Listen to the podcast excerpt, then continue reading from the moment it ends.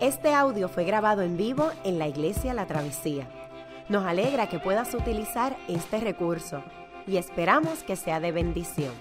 Queremos que sepas que nuestra más profunda convicción, que no importando cuán útil sea esta grabación, nunca podrá sustituir la experiencia de pertenecer a una iglesia local. Sería un placer tenerte junto a nosotros en la travesía, pero de no poder ser así, nos gustaría ayudarte a encontrar una congregación donde puedas pertenecer y servir. Una vez más, nos alegra que puedas utilizar este recurso.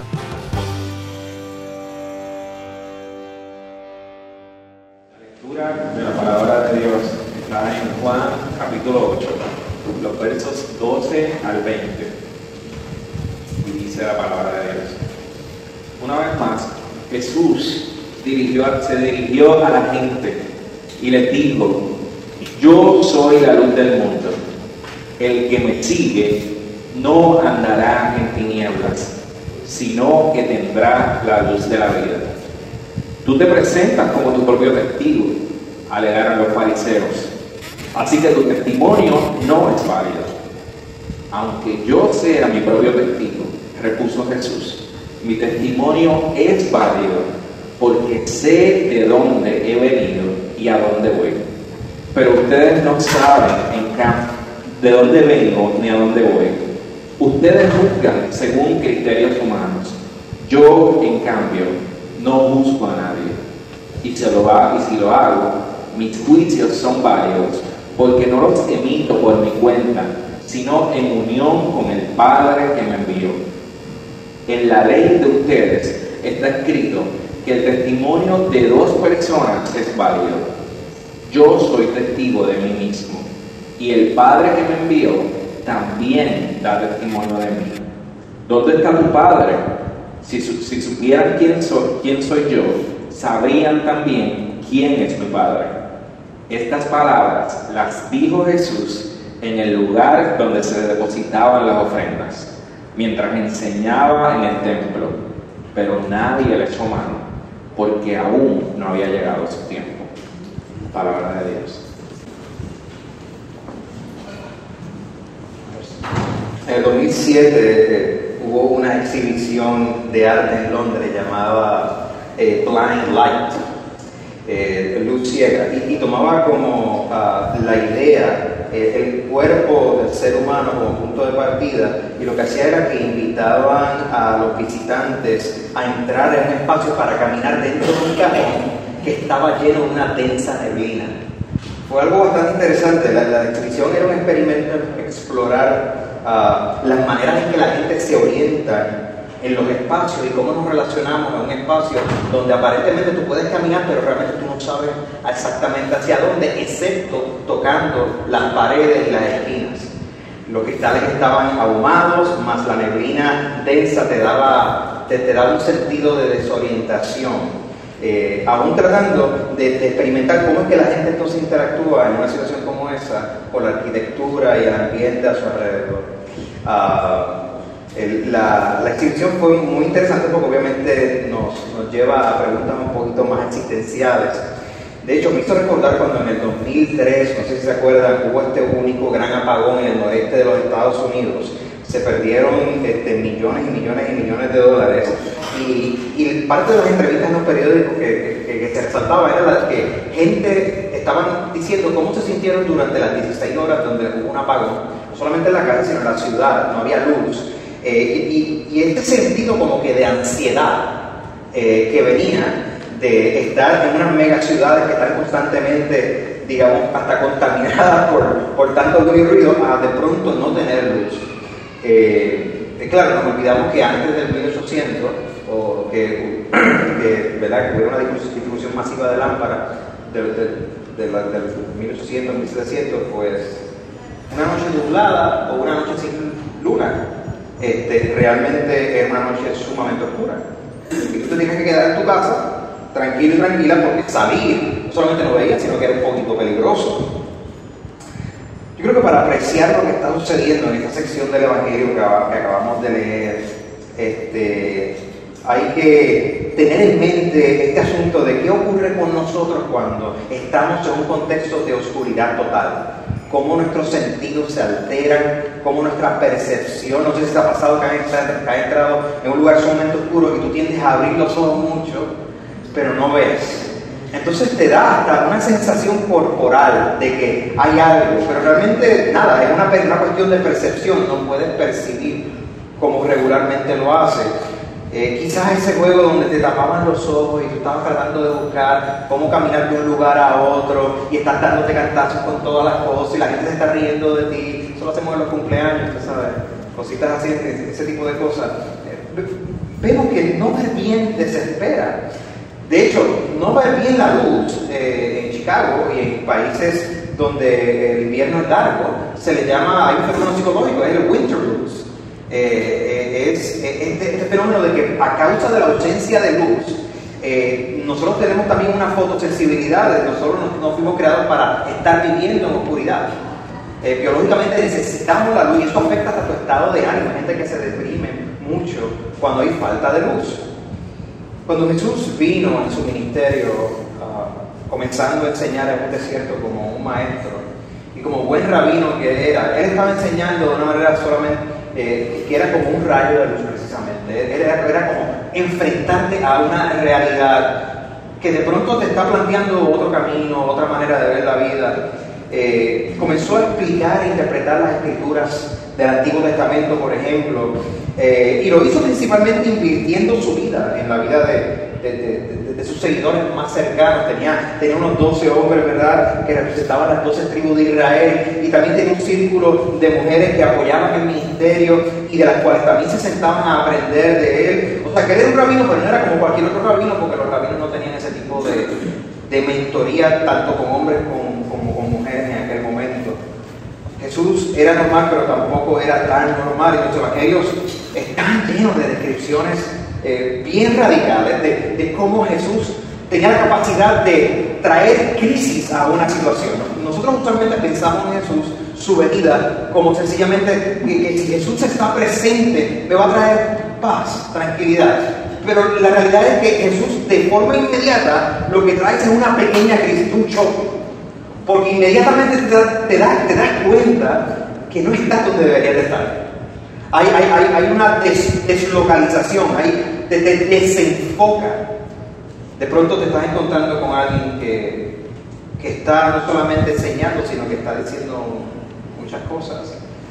Mucha gente se enfrentaron a Jesús viendo sus obras de milagros, principalmente sus sanidades, y estaban, estaban anonadados también.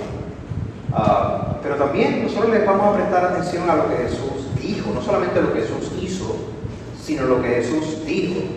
Ah, ¿Qué él dijo? Si, tú te aparecieras, y yo no apareciera en aquella época, a escuchar lo que él estaba predicando, ¿qué tú escucharías? ¿A qué le prestarías atención? ¿Qué tú escucharías? Bueno, pues quizás tú habrías escuchado eh, lo que Jesús decía acerca de cómo yo debo de vivir con relación al Creador Dios. Eh, cómo debo de vivir la vida, o, o la fe, o cómo debo de tratar a la gente. Eh, nos enfocaríamos en su ética, por eso mucha gente en la calle dice, no, no, no, yo no tengo nada contra Jesús, una, una tremenda persona, una, una, persona de paz, de amor, de inclusividad.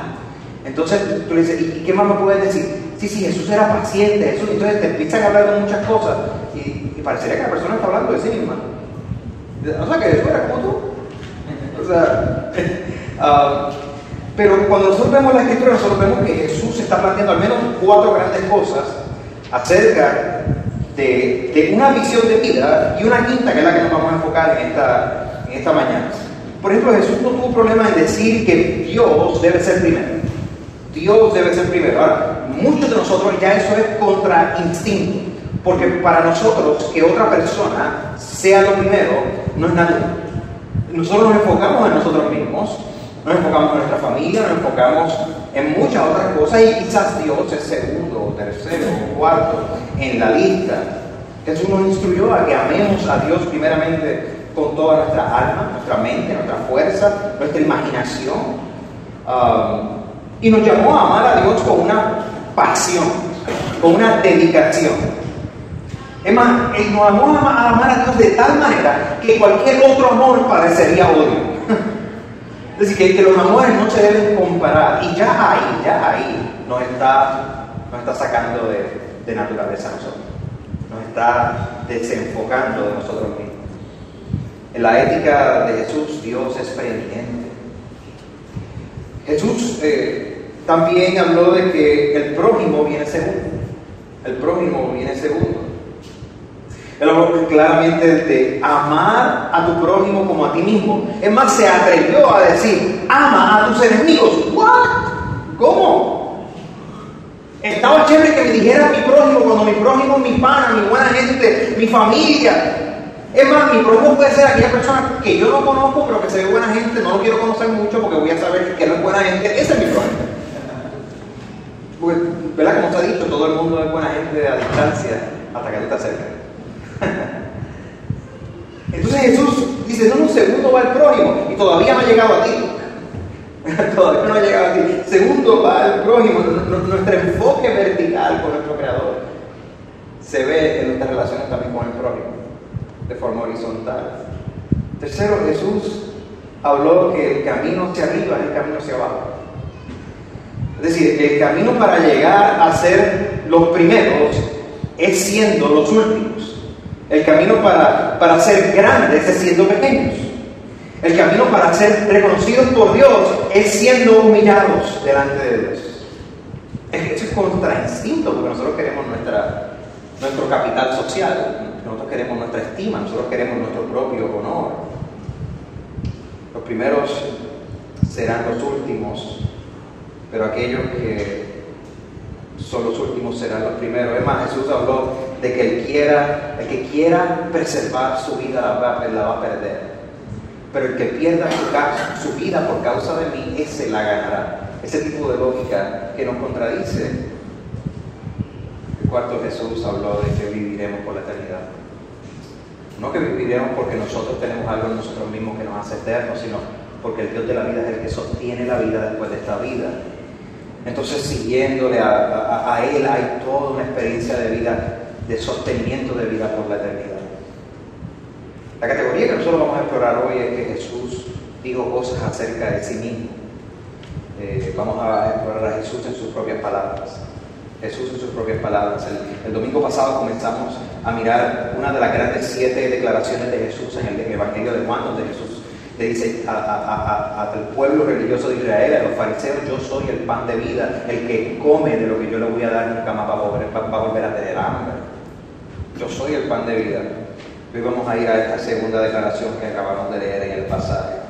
Jesús invirtió tiempo hablando de sí mismo. Igualmente chocante no solamente era lo que él decía que nosotros debíamos de vivir, quizás aún más chocante es lo que Jesús decía de quién es Él líderes morales provenientes de la historia quizás no actuaron de esta manera realmente. Eh, eh, cuando a Sócrates se le preguntó por qué eres la persona más sabia del mundo, Sócrates dijo, bueno, yo seré más sabio, pero por la única razón es que yo reconozco que realmente no sé mucho, reconozco que no sé nada. Cuando a Gautama Buda se le, pregunta, entonces enséñanos, dime, ¿cuál es la fórmula para yo obtener nirvana? Voy a seguirte a ti. Buda dijo, no, no, no me sigas a mí porque nirvana es un camino cada cual individual lo debe seguir. Por eso él se retiró al monte, al, ascetismo, a buscar esa trascendencia hacia el nirvana. Gandhi, Mahoma, Moisés, todos redirigiendo su atención no hacia ellos hacia otros lugares, pero Jesús no era así. Jesús dirigió la atención hacia él constantemente.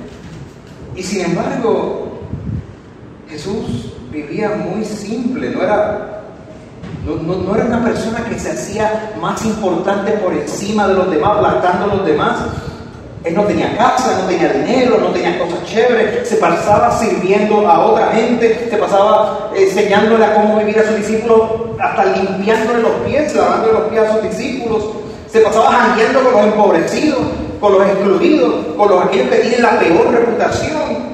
Y aún así hizo los reclamos más estrambóticos que uno se puede imaginar. Pero sin embargo, mucha gente hoy dice que no necesariamente lee la historia de Jesús, se sienten que saben algo acerca de Jesús y piensan que Jesús es este tranquilo, hippie, buena gente. o es un revolucionario che Guevara de la antigüedad que está hoy día apoyando todas mis causas modernas. Si soy políticamente conservador, Jesús está de mi lado. Si soy políticamente liberal, Jesús está de mi lado. Y casualmente todos proyectamos a Jesús y Jesús es nuestro pana, nuestro líder, nuestro teacher. Pero Jesús es más complicado que eso. Jesús no nos vino a ser gente mejor o gente buena gente. No, no vino para hacernos revolucionarios más eficaces con unas políticas y estratégicas más, más particulares. Ciertamente Jesús hizo mayor bien que nadie, ciertamente Él fue más revolucionario que nadie. Ningún partido político lo podría sostener hoy. Yo creo que todos los partidos políticos lo votarían de su partido. Pero nosotros queremos a veces un seguro, un Jesús que es seguro, que está chilling conmigo, que es mi, mi líder cuando yo le envío un texto. Pero el verdadero Jesús testificado en los evangelios no nos da las gracias por aceptarlo a Él. No nos dice, que bueno me aceptaste, Tito, qué bueno que viniste a la iglesia, Tito, gracias. No. El Jesús real lo votarían de cualquier club social. El Jesús real no nos felicita por ser gente que le conoce y le sigue, en más nos declara sencillamente bienaventurado, nos declara sus amigos, nos declara sus discípulos por responderle y seguirle a Él. Entonces, Jesús habló de sí mismo y en el capítulo 8 Él se declara como nuestra luz. Nuestra luz. El asunto del capítulo 8 comienza ya en el capítulo 5 más atrás, más, atrás cuando hay una serie de polémicas. Jesús entraba a un par y se tomó un revuelo. Este, Eso está chévere, ¿verdad? Nosotros pensaríamos eso, entra un par y todo el mundo, ah, peace and love. No, empezamos revolver. Este, Jesús le da con sanar a un ciego en sábado, en el día sábado. Los fariseos consideraban eso como una obra que él estaba quebrantando la ley de alguna manera. Se metió un revolver. Ahí Jesús va a declarar que él, el sábado ha sido creado para el ser humano, no el ser humano para el sábado que hay uno aquí que es más grande que el sábado, que es el descanso del sábado. Um, más adelante entonces Jesús reclama que Él está actuando como actúa Dios Padre. Eso no le vino bien tampoco a los fariseos, que eran los líderes de la época. Y el capítulo 8 abre cuando Jesús está enseñando en el templo. Los fariseos están tratando de tenderle una trampa. Uh, inicialmente traen una mujer en, que la agarraron en adulterio y le preguntan a Jesús si ella debe ser apedreada. Claro, los fariseos selectivamente escogen que la ley también planteaba que si cogían al hombre adulterio tenían que apedrearlo los dos, pero no trajeron al hombre, trajeron a la mujer, machistas desgraciados, ¿verdad? Es la, la realidad. Este, entonces eh, Jesús no cae en la trampa dice, no, esto se va a solucionar rápido. ¿Quiere tirar la piedra? Pues esté libre de pecado, que lo haga. Este mano. Um, Luego inmediatamente durante la fiesta de los tabernáculos que se estaba conmemorando en ese momento, una fiesta donde el pueblo de Israel recuerda cómo Dios en el desierto los guiaba con una columna de fuego durante la noche, cómo los israelitas eh, eran protegidos en el desierto de sus enemigos. Eh, Jesús les comienza a enseñar en esta, en esta fiesta. Esto es lo que estaban celebrando en ese momento, en el pasaje que estamos leyendo. La fiesta de los tabernáculos era eh, era bien interesante porque eh, se, planteaba esto como una representación de lo que estaba sucediendo.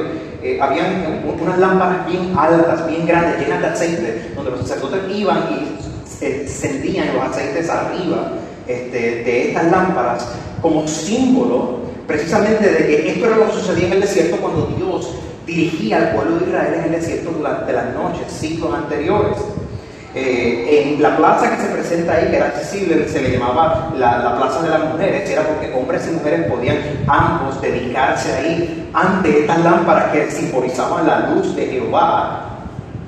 Y algunos rabinos decían, tenemos literatura que decía que durante estas festividades había tantas lámparas en la ciudad que toda la ciudad estaba alumbrada. Y era como si Jerusalén por fin es luz a las naciones. Esto es un asunto histórico. Es en ese contexto donde Jesús está hablando. Está la fiesta de los tabernáculos.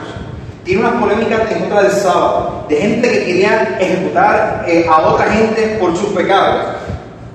Y en ese momento Jesucristo se dirige una vez más a la gente y lo dice de esa manera y les dijo, yo soy la luz del mundo.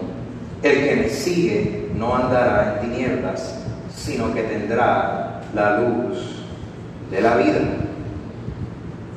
Te podrás imaginar el choque cuando la gente está terminando el último día de la fiesta de tabernáculos y en ese momento todos esos lámparas están encendidas, están a punto de apagarse y Jesús en el último día dice una vez más, yo soy la luz del mundo.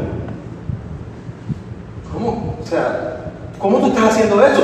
Tú me estás diciendo a mí que tú eres aquel que nos dirigía en el desierto de la antigüedad, que tú eres el que no solamente alumbra a Jerusalén, sino a todo el mundo. Yo soy la luz del mundo, pero entonces Jesús especifica y dice, el que me sigue a mí no andará en tinieblas.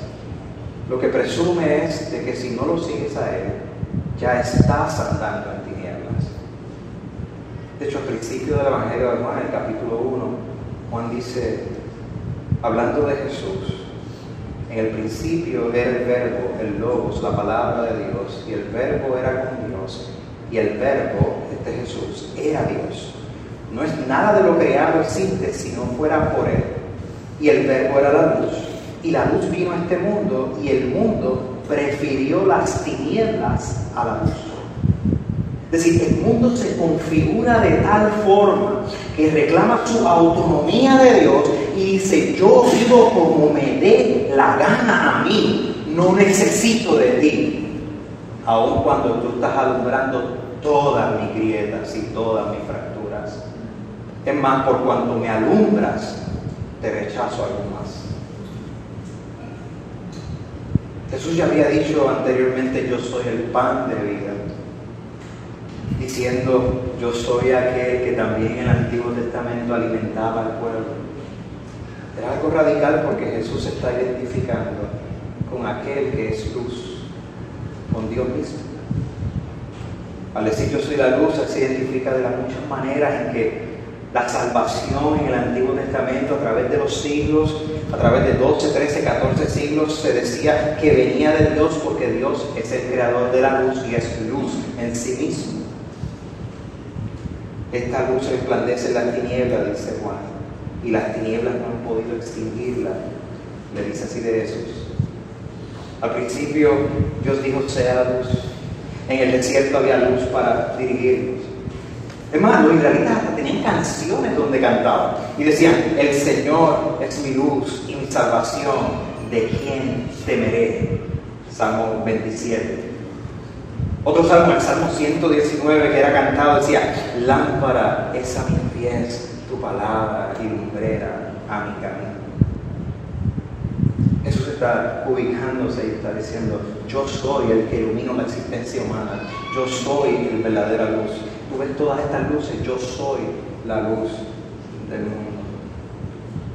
A este punto Jesús parece que está haciendo un reclamo que excede un reclamo meramente humano, que excede nuestras expectativas de lo que es un buen maestro. Porque si un maestro te dice algo, eso, te dice eso a ti, tú lo vas a mirar así y vas a decir, papi, que eso se recuerda. ¿Tú estás medicamento? ¿Tú tomas las pastillas hoy? O, ¿Cuál es la cuestión? O sea, este, entonces no tenemos muchas opciones aquí. O Jesús estaba mal de la mente, eh, o, o estaba sumamente confundido, o tenemos que bregar con el reclamo. Pero no, es extraño que uno se extrañe, porque esto es lo que pasa en el texto, en el verso 13, por ejemplo. Miremos la reacción.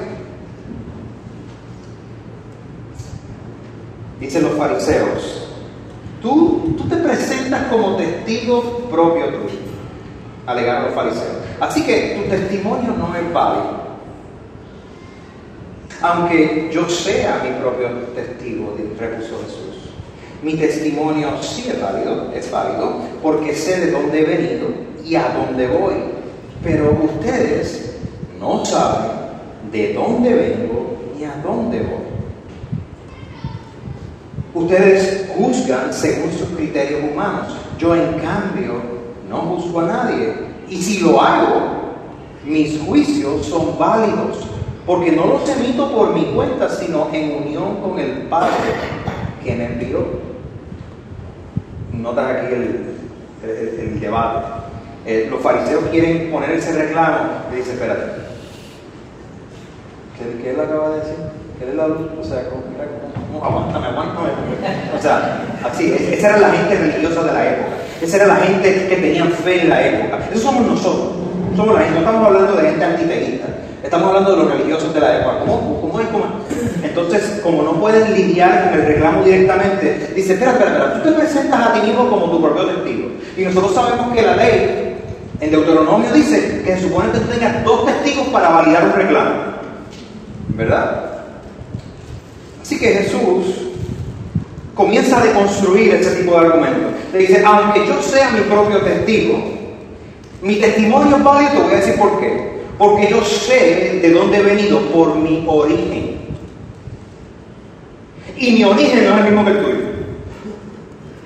Segundo, no solamente por mi origen, sino por mi destino, mi propósito, mi misión en esta vida. Lo cual tú no tienes tampoco. Y de todas maneras, si yo emito un juicio, dice Jesús, mi testigo, mi segundo testigo va a ser Dios, el, Dios el Padre, el Creador. You cannot get higher than that. O sea, tú no puedes tener mayores testigos que eso. Tú veías los fariseos que estaban emitiendo el juicio y tratando de decir, no, no, tú eres, tú eres, una persona como tú y como yo, tú fallas como tú y como yo, tú estás inventando esto, no puede ser, esto no puede ser. Y Jesús les dice, porque ustedes están bregando con criterios meramente humanos. Pero si Dios, para decirlo en nuestra jerga, si Dios está metido en esto, esto supera tus propios criterios. Y Jesús se identifica de nuevo. Su origen y su destino validan su misión. El asunto es si los fariseos, los religiosos de la época, le iban a creer o no le iban a creer. Ya el autor de, los Evangelios en el capítulo 3 había dicho que Jesús no había venido a juzgar, no vino para juzgar, sino para salvar al mundo. Y sin embargo, en otros momentos, claramente Jesús dice, pero si yo juzgo y si hago, tengo la validación de mi juicio por mí, por mi relación con mi Padre. Es decir, Jesús, su obra primaria es salvar. Pero si tú lo rechazas, Él de Salvador se convierte en tu juez. Entonces, y nosotros no necesitamos todo un resumen para estar perdidos. Nosotros estamos perdidos desde ya. Cuando nos conocemos a nosotros mismos y somos honestos, nos reconocemos que no llegamos a la altura de lo que quisiéramos llegar. E inclusive aquellos de nosotros que nos sentimos tan y tan morales y tan y tan con una, una ética sumamente alta. Pues claro, es alta comparado con quién, ¿verdad? Entonces Jesús relativiza el argumento y lo pone y lo enfoca en él. Es decir, los juicios de Jesús son equivalentes a la decisión de Dios, el argumentar. Los juicios de Jesús son equivalentes a la decisión de Dios fariseos entonces estaban ante un reclamo de que por cuanto ustedes están rechazando la luz del mundo, seguirán viviendo en oscuridad. De hecho, Jesús en otro momento habló de que los fariseos, los líderes religiosos, los que se creían los más, tú sabes, eran, eran como gente ciega, dirigiendo, dirigiendo a otra gente ciega. Si tú has tenido ah, familiares que la mujer que me discipuló a mí, este, ya años de su vida eh, estaba lidiando con una eh, degeneración de la mácula sumamente agresiva. Este, usted sabe que ese, ese, aspecto de perder, ese aspecto sensorial, provoca unas crisis, provoca unas crisis bien fuertes emocionales y psicológicas. La escritura, la escritura utiliza esa metáfora de, de, estar ciegos para hablar de lo que es la condición natural del ser humano. Estamos ciegos para para decidir por aquello que es verdaderamente mejor para nosotros, para decidir por aquello para lo cual nosotros fuimos creados, que es amar a Dios sobre todas las cosas, amar a nuestro prójimo y disfrutarle para siempre, para decidir por Dios. Realmente estamos ciegos en cuanto a eso. No, lo presenta como una incapacidad de falta de información, lo presenta como un acto de voluntad, de que no quiero la luz, porque la luz es espejo, porque la luz realmente me voy a ver todas mis arrugas. voy a ver todos mis cracks. Y eso no me gusta. Los fariseos continúan esta discusión, Jesús continúa. En la ley, les dice Jesús, está escrito que el testimonio de dos personas es válido. Yo soy testigo de mí mismo y el Padre que me envió también da testimonio de mí. Ellos le contestan, ajá, ¿y dónde está tu Padre? ¿Sabes? Y no tú lo ves aguantando. Yo lo imagino en el corillo. ¿Sabes que los corillos siempre hay unos que son más bravos que otros? ¿Sabes? Este, pero se ponen bravos cuando hay gente alrededor. Es como que, aguántame, aguántame. ¿Verdad? ¿Y dónde está tu padre? Jesús dice, si supieran quién soy yo, sabrían también quién es mi padre. Pero como no saben quién soy yo, ustedes no saben quién es mi padre.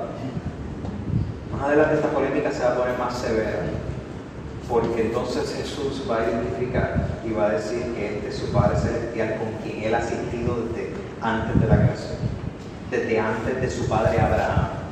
Y ellos, yo sé, se van a agitar, se van a arrancar y van a empezar a decir, no, nuestro padre es Abraham, el Señor va a venir. Jesús le dice, antes de que Abraham fuera, 15 siglos antes de eso, no sé cuántos más siglos más, quizá 15 o 20 siglos, yo soy.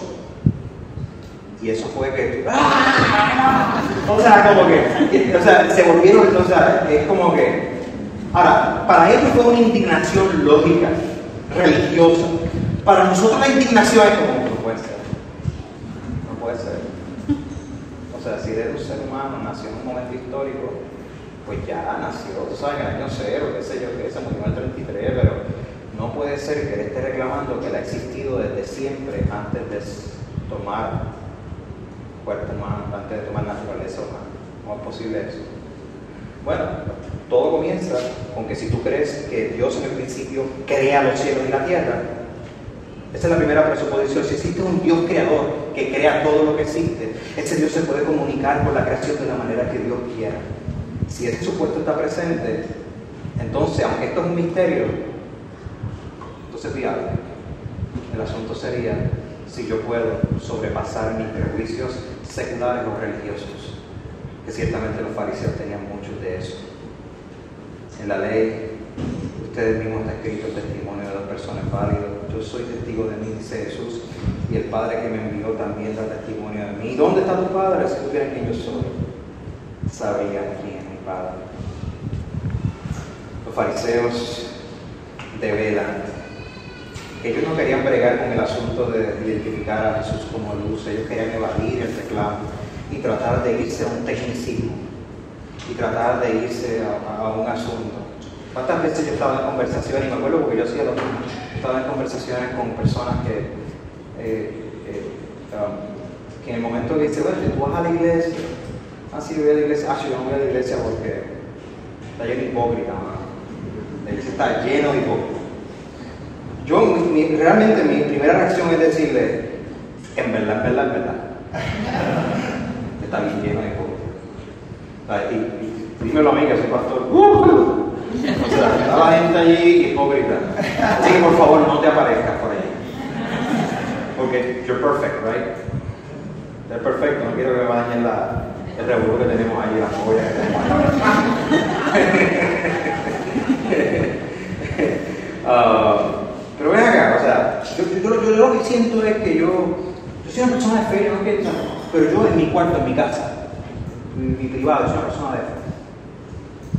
Google, digo, yo no sé, yo no sé si soy persona de fe, pero yo sé que yo soy un pecador, pero realmente no quiero fe. Me siento bien cuando pienso que soy persona de fe eso me ayuda, me anima en la semana. Este, el problema es que tengo estos, estos reclamos de Jesús, que son tan gigantescos, que si Jesús dijo que si Jesús es quien Él dice ser, entonces yo no tengo otra opción de rendirme a Él, porque entonces estoy viviendo en oscuridad y yo no sé qué voy a hacer con eso. Ah, sí, eso está interesante, pero es que somos un hipócritas.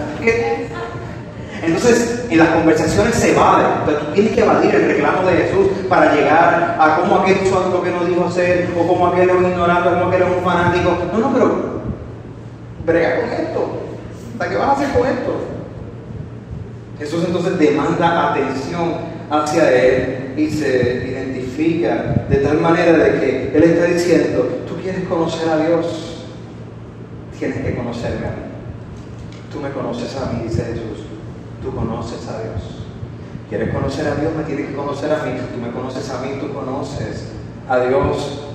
Porque uno solo puede conocer al Padre a través del unigénito Hijo. Es decir, el único Hijo que tiene esta condición especial con Dios Padre. El misterio de esto es que Jesús también le va a enseñar a, sus discípulos. Y esto aparece en Juan en el capítulo 1, en vez del 8. Juan no, no lo había adelantado. Dice, aquellos que responden a la luz son, Dios les da el derecho de ser declarados hijos e hijas de Dios. Es decir, Dios los adopta, los adopta en la familia para que, para que caminen en la oscuridad, para, para que vengan a vivir con aquel que se identifica como la luz. Dios los declara y le dice, ah, son mis hijos y son mis hijas. Entonces, nosotros, aunque somos hechos a la imagen y semejanza de Dios, etcétera, no todo el mundo es hijo e hija de Dios. Porque la escritura se presenta a un hijo una hija como un estado relacional. No, no, no así. Si, yo conozco cosas, es a quien yo amo, a quien yo deseo, a quien, con quien yo estoy vinculado. Jesús dice entonces, venid a mí, eh, venid a Dios. Estas palabras procede de Juan dice, estas palabras las dijo Jesús en el lugar, de nuevo, de nuevo en el lugar donde se depositaban las ofrendas y tú tienes todos estos lámparas gigantes alumbrando mientras enseñaba en el templo. Pero nadie le echó mano porque aún no había llegado a su tiempo. Decir, la gente quería echarle mano, querían callarlo, los fariseos querían arrestarlo, darle una pela, callarlo, abaratarlo. Los romanos ya estaban nerviosos, las autoridades templarias estaban nerviosas. Pero Dios Padre en su sabiduría restringió ese momento. Que a pesar de toda la ira que había en contra de Jesús, y ciertamente las personas que estaban comenzando a responder y a creerle a Jesús, que ese momento no fuera el momento donde fuera aprendido Él. Ese momento es el camino a la cruz. Y eso va a llegar más Creo que muchas veces es difícil creer que, Jesús está cerca de nosotros, porque nos sentimos que estamos caminando con tanta oscuridad alrededor. Aún si estás siguiendo a Jesús, vienen tantos problemas, eh, tantas cosas que nublan nuestra, vista, ansiedad, eh, hay tantas cosas que llegan, la enfermedad, la muerte, la falta de trabajo, el quebranto relacional, hay cosas del pasado, la victimicidad, fuiste víctima de algo, y sentimos que estamos caminando todavía en oscuridad y a veces el teléfono suena a cierta hora de la noche y no podemos otra cosa que pensar de que ya sucedió, ya sucedió esto. Pero en ese momento donde nosotros estamos en oscuridad, la Escritura nos presenta a un Jesús que irrumpe nuestra oscuridad, que alumbra nuestras tinieblas y que dice, las tinieblas no prevalecen contra él no prevalecen contra Él. En ese momento es que, es que nosotros tenemos que decir, el Señor es mi luz y mi salvación. ¿De quién temeré? El Señor es mi luz, Él es mi salvación. ¿De quién yo voy a temer? En ese momento yo pude decir con el profeta de Isaías, el pueblo que andaba en oscuridad, yo que andaba en oscuridad, he visto gran luz, he respondido a esa luz. Los que vivían en densas tinieblas, yo que vivía en densa tiniebla, la luz ha resplandecido sobre mí. Ese momento de gran oscuridad, aún cuando estoy caminando en fe siguiendo a Jesús, yo puedo orar el Salmo 23 y decir, aunque yo ande por valle de sombra o de muerte, no temeré mal alguno. La luz está con nosotros. Jesús es la luz del mundo, es la luz del cosmos, es, mi luz es mi salvación, es mi vida, es, es, mi amor. Así lo presenta el Evangelio de Juan. Él es tu pan de vida, Él es tu luz. Así que nos volteamos a Jesús, corremos hacia Jesús, volamos hacia Jesús, nos tiramos, nos arrastramos hacia Jesús, lo que sea, porque Él nos abraza y nos conforta. Aquel en quien no habita ninguna tiniebla se convierte en nuestra luz de vida, nuestra salvación. Qué bueno que pudiste escuchar esta grabación. ¿Qué tal si la compartes con otros? Recuerda que hay muchos más recursos en nuestra página latravesía.org, donde también puedes realizar un donativo. Dios te bendiga.